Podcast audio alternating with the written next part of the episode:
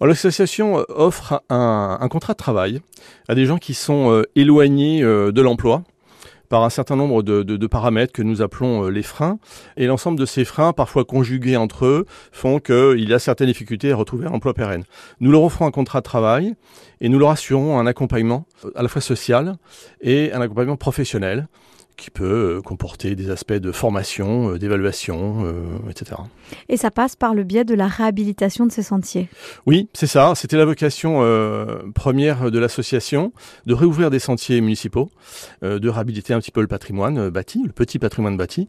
Et donc les contrats de travail gravitent autour de ces, ce type de prestations. Des contrats de quelle durée? Alors, maximum 24 mois, renouvelables par CDD de 4 à 6 mois. Quand et comment l'ADEC intervient-elle à votre niveau?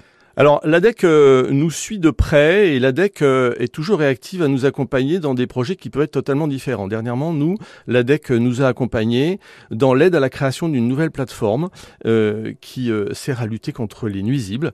On en a parlé d'ailleurs sur vos antennes, notamment pour la tapinoma, la fameuse fourmi.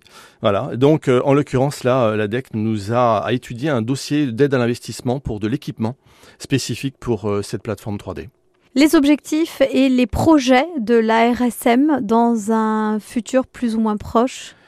Alors les objectifs, euh, c'est euh, principalement vis-à-vis -vis de nos salariés, de nos bénéficiaires, d'assurer un encadrement qui soit à la fois bienveillant, mais qui à la fois les prépare réellement au monde du travail.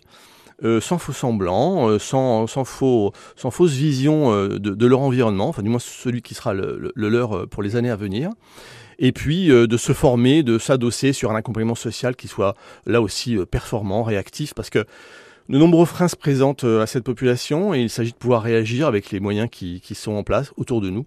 Voilà, donc ça c'est vraiment les deux grands axes, à la fois le professionnel, d'assurer un, bon contexte, et le social, d'être performant et de pouvoir les accompagner de façon pérenne aussi.